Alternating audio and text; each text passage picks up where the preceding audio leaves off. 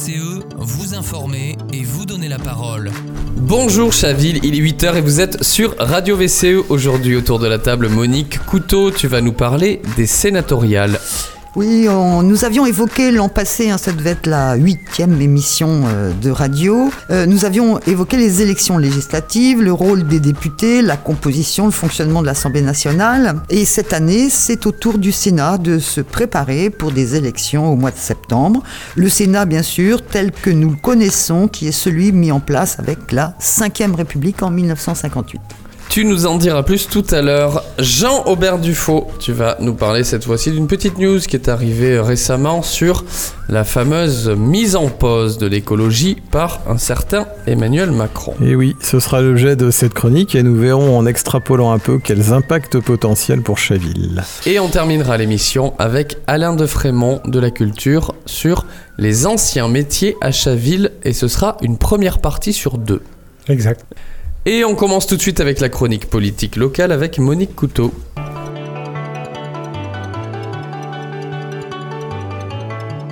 Dossier du quotidien avec Monique Couteau.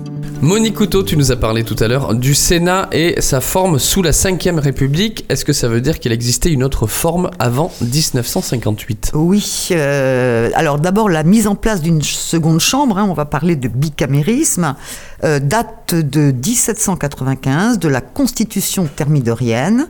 Elle portait le nom, cette chambre, de Conseil des Anciens. Puis, c'est devenu le Sénat conservateur sous le consulat et l'empire de Napoléon Ier. Et avec le retour de la monarchie, que ce soit la restauration de 1814 à 1830 ou la monarchie de juillet de 1830 à 1848, la Chambre devient la Chambre des pairs sur le modèle britannique de la Chambre des lords. Retour à un Sénat conservateur avec le Second Empire de Napoléon III et il faut attendre enfin les lois constitutionnelles de 1875 de la République pour que soit institué un Sénat républicain qui va euh, évidemment euh, tenir jusqu'en 1940 hein, avec euh, le régime de Pétain qui va supprimer effectivement les chambres et la démocratie. Donc en 1946, la constitution de la 4ème République réduit le rôle du Sénat. euh, qui a été très important sous la troisième. D'ailleurs, symboliquement, il porte le nom simplement de Conseil de la République. Et c'est donc bien la Ve République qui restitue au Sénat sa place et son appellation. Alors quel est son rôle? Bah, les sénateurs ont les mêmes pouvoirs législatifs que les députés. Ils votent la loi, contrôlent le gouvernement, mais ils représentent en plus les collectivités territoriales de métropole et d'outre-mer et examinent avant l'Assemblée nationale les projets de loi ayant pour principal objet l'organisation des collectivités territoriales en question. Si en matière de contrôle, les sénateurs disposent des mêmes pouvoirs que les députés, ils ne peuvent pas mettre en cause la responsabilité du gouvernement par le vote d'une motion de censure. Et réciproquement, le Sénat ne peut pas être dissous par le président de la République.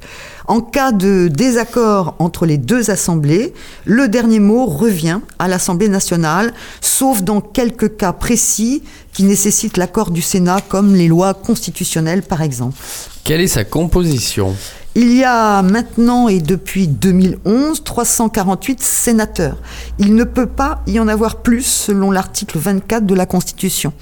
Euh, en 2004, le nombre est passé de 321 à 331, puis à 343 en 2008 et maintenant on est au maximum possible, donc 348. La circonscription d'élection est le département soit euh, la collectivité d'outre-mer, hein, si on est en outre-mer, sinon c'est le département, et 12 euh, sénateurs représentant les Français établis hors de France. Il y a en tout 8 groupes politiques principaux et un groupe de sénateurs non rattachés au groupe politique existant. Alors, euh, sur les 348, euh, LR, c'est 145 sénateurs, euh, le groupe socialiste, écologiste et républicain 64, le groupe Union centriste 57, le groupe En Marche qui s'appelle Rassemblement des démocrates progressistes et indépendants 24, le groupe communiste républicain citoyen écologiste 15, euh, le, groupe du Rassemblement démocratique et social européen 14, un groupe des indépendants République et Territoire 14 qui est en fait un groupe de droite, euh, le groupe du Rassemblement démocratique et social européen ce sont des radicaux et un groupe écologiste solidarité et territoire de gauche qui, a 12 sénateurs. Donc on voit bien effectivement hein, que le Sénat est majoritairement à droite. Euh, pour être élu sénateur, il faut être âgé d'au moins 24 ans. Avant 2011, c'était 30 ans, donc ça a été rajeuni. Bien sûr, de nationalité française et jouir de ses droits civiques. Depuis 2017, mais la loi date de 2014, il est interdit de cumuler la fonction de sénateur et une fonction exécutive locale, euh, ce qui explique qu'un certain nombre de sénateurs élus en 2017 ont démissionné de leur poste de maire, par exemple, pas mal étaient maires. Hein. Le bureau du Sénat est composé de 26 membres, dont un président, 8 vice-présidents, 3 questeurs, 14 secrétaires tous les groupes politiques qui sont représentés. Le président du Sénat est élu pour trois ans. Euh, après chaque renouvellement partiel du Sénat, on réélit un président. En cas de démission ou de décès du président de la République, c'est le président du Sénat qui assure l'intérim jusqu'aux élections présidentielles anticipées. Donc, dans l'ordre protocolaire, il occupe la troisième position, derrière le président de la République, là où le Premier ministre est avant le président de l'Assemblée nationale. Il participe euh, avec le bureau à l'organisation des travaux du Sénat et en dirige euh, les débats. Alors comment se déroulent les élections? On sait que c'est un peu particulier comme, comme scrutin, les, sénatoriales. Oui. Euh, depuis 2004, les sénateurs sont élus pour un mandat de 6 ans. Hein. Avant, c'était 9 ans. Donc le Sénat est renouvelé par moitié tous les 3 ans. Le renouvellement est réparti en deux séries. La série 1 comprend 170 sénateurs, c'est la nôtre. Hein, euh, bon. Euh, les départements renouvelables vont du numéro 37 Indre-et-Loire à 66 Pyrénées-Orientales, plus les départements de la région Île-de-France et six territoires d'outre-mer et six sénateurs des Français à l'étranger. Ces sénateurs-là, ils ont été élus donc en 2017 et la série 2, qui comprend 178 sénateurs, la série 2 a été élue en 2020. Donc eux, il y aura de nouvelles élections pour la série 2 en 2026. Alors, les sénateurs sont élus au suffrage universel indirect. C'est-à-dire que le collège électoral est constitué de ce qu'on appelle les grands électeurs. En tout, il y en a 162 000 euh, au niveau national, c'est-à-dire l'ensemble des conseillers départementaux, des conseillers régionaux élus du département Idem les députés, les sénateurs et les délégués des conseils municipaux. Euh, le nombre de sénateurs par département dépend de la population. Par exemple, pour les Hauts-de-Seine, il y en a 7. Pour le 78, le 77, le 94 et le 93, il y en a 6. Pour le 91, 5. Et pour le 75, 12. Ce qui fait que sur les 170 sénateurs à élire, il y en aura 53 pour l'île de France. Globalement, les élus et délégués municipaux représentent 90% du corps électoral. Hein. C'est eux qui sont effectivement les plus importants. Alors, quelque chose de particulier aussi, c'est que le vote est obligatoire pour les grands électeurs. Si un grand électeur ne peut pas voter, pour un motif légitime hein, qui est contrôlé, il est remplacé par un suppléant. Chaville disposera donc de neuf suppléants citoyens que nous devons désigner au conseil municipal du 9 juin. Cette date, elle est commune à toutes les municipalités de France. Alors, si le motif d'absence du grand électeur n'est pas jugé légitime, il encourt une amende de 100 euros. Euh, dans les départements où sont élus trois sénateurs et plus, c'est le scrutin proportionnel qui s'applique. Les candidats se regroupent sur des listes comportant autant de noms que de sièges à pourvoir, plus deux, avec une alternance homme-femme. Les listes sont bloquées, le panachage n'est pas autorisé, les sièges sont répartis ensuite entre les listes suivant les règles de la plus forte moyenne. Alors, est-ce que tu peux nous rappeler qui sont les députés actuels des Hauts-de-Seine? Oui, je peux vous donner euh, aussi d'ailleurs le détail euh, des grands électeurs pour notre département, euh, parce que c'est pas inintéressant de se rendre compte de comment est composé ce corps électoral. Il y a sept sénateurs, les sept qui voteront, 13 députés, 32 conseillers régionaux, 46 conseillers départementaux et 1456 conseillers municipaux. Il y aura également 834 délégués supplémentaires des conseils municipaux. Là, j'en parle pas trop, mais c'est dans certaines communes qui ne sont pas assez peuplées, ou au contraire, qui sont au-delà de 30 000, on rajoute des délégués. Alors, les sept sénateurs actuels des Hauts-de-Seine sont 3 LR, Roger Carucci, Christine Lavarde et Philippe Pemzec. Un union centriste, c'est Hervé Marseille, qui a été maire de Meudon. Deux rassemblements des démocrates progressistes et indépendants, c'est-à-dire André Catolin, qui est passé de EELV à la République en marche, et Xavier Iacovelli, qui lui était avant au PS, et un du groupe communiste républicain citoyen et écologique, Pierre Ouzoulias. Alors il faut savoir qu'il y avait quand même plus d'une dizaine de listes euh, pour le département pour les élections de 2017, hein, ce qui veut dire que toutes les listes n'ont pas de représentants dans le département au niveau des sénatoriales. Merci beaucoup, Monique Couteau. Oui, je, je, je rajouterais qu'il aurait été intéressant aussi, on pourrait présenter le régime de retraite euh, très spécifique de nos amis sénateurs. Eh oui. Donc voilà, puisqu'il est géré par le Sénat lui-même et non pas par euh, le régime euh, centralisé des retraites. Et que bah, aujourd'hui, la somme correspondant à, tout ce qui a été versé aux anciens sénateurs est financée par les cotisations des sénateurs et également du Sénat. Donc 33% euh, ce sont les cotisations, 67% des actifs financiers euh, qui, sont, qui ont été constitués afin de consolider les équilibres à moyen et long terme du régime. Et ces actifs, hein, ils ne proviennent pas des impôts, mais de l'excédent des cotisations euh, constituées depuis la création du régime en 1905. Donc, euh, ce qui explique bien qu'un régime de retraite, à partir du moment où on ne ponctionne pas dans les caisses pour autre chose ou pour euh, financer du déficit à droite ou à gauche, ne peut être déficitaire. Voilà. Merci pour ce détail, Jean-Aubert Dufaux. évidemment, le groupe Vivant Chaville fera son devoir le 24 septembre prochain. Jean-Aubert, tu reprends le micro et tu vas nous parler de la pause de l'écologie proposée par Emmanuel Macron.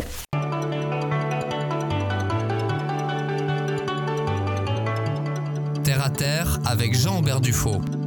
Alors que le climat dysfonctionne complètement, est-ce bien le moment pour nous sortir ce type de rhétorique, surtout de la part de notre président? Alors je dirais même que cela me paraît irresponsable et dangereux. Mais avant de revenir sur ces propos, il me paraît nécessaire de recontextualiser l'ensemble. Il y a quelques jours, notre président nous avait fait une sortie dont il a l'habitude à travers ses propos. Réindustrialiser la France, c'est la mère des batailles. Alors, euh, en faisant sur le ton humoristique une petite chronique sur Olivier Véran il y a quelque temps, j'étais loin de m'imaginer à quel point en faire une sur notre président me démange. Euh, il a désormais, comme diraient mes filles, des dossiers. Alors, euh, mais rien de comparable avec un Olivier Véran qui n'est que le fusible et dont les propos ne masquent pas de réelles arrière-pensées. Alors dans ce cas, nous avons affaire à une sorte de personnage avançant contre vent et marée, faisant preuve d'une attitude d'autosatisfaction et d'un sentiment d'impunité totale, tel un Machiavel d'opérette méprisant. Alors, euh, surtout depuis qu'il semble avoir gagné la bataille de la réforme des retraites, du moins il s'en est persuadé, et euh, cette réforme, on parlera bien de la réforme de 2023, car je pense qu'il y en aura d'autres, et je suis même persuadé que la liste sera longue si nous laissons à cette caste de politiciens les clés du pays. Alors ne crois-tu pas que ces sorties soient destinées à nous détourner du combat des retraites? Alors un petit peu, mais pas pour l'essentiel selon moi. Je pense qu'il poursuit tout simplement l'application de son programme, pour lequel il s'est auto-persuadé qu'il avait été élu. Donc euh, il est allé à Dunkerque pour l'ouverture d'une usine géante de fabrication de batteries. Alors je rappellerai que la fabrication de batteries automobiles et leur euh, recyclage et destruction n'est pas des plus écologiques, on en est même très loin. Euh, de plus, alors réindustrialiser le pays, c'est une chose, mais s'il était possible que cela passe par des créations d'entreprises plutôt que par l'implantation d'entreprises de pays qui ne riment pas avec démocratie, ça serait mieux. Donc euh, je serais du, reste curieux de voir si cette entreprise paiera les taxes et impôts sur les bénéfices ou si tout simplement son implantation ne se serait pas faite à coup de promesses et de défiscalisation. Oui, mais l'essentiel, c'est que cela euh, crée de l'emploi finalement dans une région sinistrée. Alors il est vrai. Cependant, si le monde ne connaissait que le mot industrialisation au milieu du 19e siècle, aujourd'hui nous connaissons les effets de l'industrie dans nos pays occidentaux à travers une croissance qui aurait été motrice dans le phénomène de réchauffement accéléré que nous subissons aujourd'hui, ainsi que dans les effets désastreux sur la santé des particules fines, métaux lourds, de l'amiante. On pourrait y passer des heures tant la liste est considérable et ne peut être niée. Alors plutôt que de réorienter la politique de l'emploi en redéfinissant le travail, il nous entraîne une fois de plus dans la spirale de la productivité face à la lutte des classes. Donc la maturité politique n'est plus aujourd'hui de réfléchir l'emploi comme vecteur de valeur monétaire, mais comme un moyen d'échange et de partage de ses savoirs. Ainsi, l'économie de proximité aurait pu être euh, plébiscitée, car ce sont les municipalités comme Chaville, du reste, et les citoyens qui me semblent plus à même aujourd'hui de savoir s'ils préfèrent se subir toujours plus la compétitivité d'un point de vue euh, production ou s'ils aspirent à ralentir le temps et à vivre enfin autrement de façon collective à travers leurs implications au quotidien. Alors au contraire de tout cela, Emmanuel Macron a une fois de plus appuyé sur l'accélérateur qui mène notre société dans le mur, à la suite des sociétés occidentales qui surfent elles-mêmes sur cette voie. Donc ce type d'industrie chimique, nucléaire, pétrolière, pharmaceutique, textile, surtout de consortiums étrangers, ne respecte pas les normes écologiques. Et c'est une des raisons pour lesquelles beaucoup d'industriels ont quitté notre pays. Alors si on leur promet de mettre les normes en pause, avec l'effet d'aubaine, nous ne pourrons bientôt peut-être plus consommer nos propres légumes d'ici quelques temps, et ce sur tout le territoire. Merci beaucoup Jean-Aubert. On passe tout de suite la parole à Alain de Frémont pour revenir un petit peu à Chaville avec les anciens métiers, partie 1. Jingle.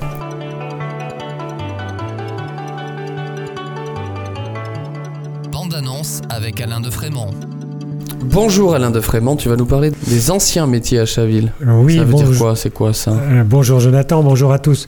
Eh bien, si notre commune ne se caractérise pas par la spécificité des métiers qui s'y développent Ben, c'est aujourd'hui, il n'en fut pas toujours le cas. J'habite rue de la Maradan depuis 40 ans et en consultant mes cartes postales anciennes ainsi que le site de l'Arche, j'eus la surprise d'y voir des vaches et une activité fermière dans la rue. Les fermes de Chaville n'existent plus que dans la mémoire de certains Chavillois, mais elles sont encore présentes grâce aux cartes postales anciennes. L'ancien métier de nourrisseur a totalement disparu avec la dernière ferme à Chaville en 1964. À la fin du XIXe siècle, la ferme de la Maradan appartenait à Louis-Victor Play, nourrisseur. Mais laissons sa petite fille, Madame Viardot, raconter son métier. Nous étions des nourrisseurs. Ma sœur et moi n'étions en 1914 que de petites filles, mais nous nous identifions avec ma grand-mère et nos parents, c'est-à-dire que les vaches ne quittaient l'étable que pour aller boire à l'étang de Brisemiche. L'hiver, il fallait parfois casser la glace, c'est ainsi qu'une vache s'y est noyée, ou plus rarement pâturer dans les champs de la Martinière. En 1993, le clos de la Martinière était situé derrière la Pinsonnière. On allait aussi quelquefois sur le plateau de Vélizy couper l'herbe dont on rapportait de pleins tombereaux. Nous étions également marchands laitiers et vendions le lait soit directement à la ferme, à la mesure, soit en le livrant à domicile en carafe. À l'époque, Chaville était une petite villégiature parisienne et elle connaissait alors, à son échelle modeste, les mêmes problèmes que cause aujourd'hui l'afflux des estivants dans les stations touristiques. Pour nous, marchands laitiers et nourrisseurs, il fallait passer le troupeau de 15 à 25 vaches l'été et le réduire à l'inverse l'hiver. Pour la même ferme, nous avons le témoignage du dernier propriétaire, Joseph Josse, 1940 à 1964. La journée commence à 3 heures du matin par la traite des vaches. Le lait est livré aussitôt à domicile à l'aide d'une voiture à cheval.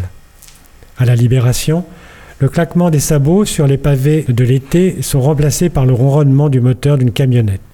Il faut ensuite nourrir les bêtes avec de l'herbe, avec de l'herbe coupée ou une pâte composée selon les saisons de pulpe de betterave, de son, de recoupettes, qui étaient des débris des moulins, de farine de lin, etc. C'est pour cette raison que les éleveurs étaient appelés nourrisseurs, les vaches ne sortant pas de l'étable. Quelques chiffres pour terminer. En 1745, on nourrissait dans Paris et ses faubourgs plus de 4000 vaches. 4000. En 1870, en plein siège de Paris, on comptait à Chaville seulement 30 vaches. En 1900, 78 vaches. En 1911, 49 bovins. En 1942, il restait une vacherie et 22 vaches.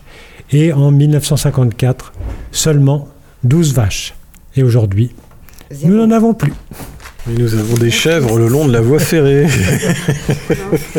Merci beaucoup Alain de Frémont pour cette petite histoire. C'est la fin de cette émission. On se retrouve lundi prochain pour des nouvelles de Chaville. C'était Jonathan de Nuit sur Radio VCE.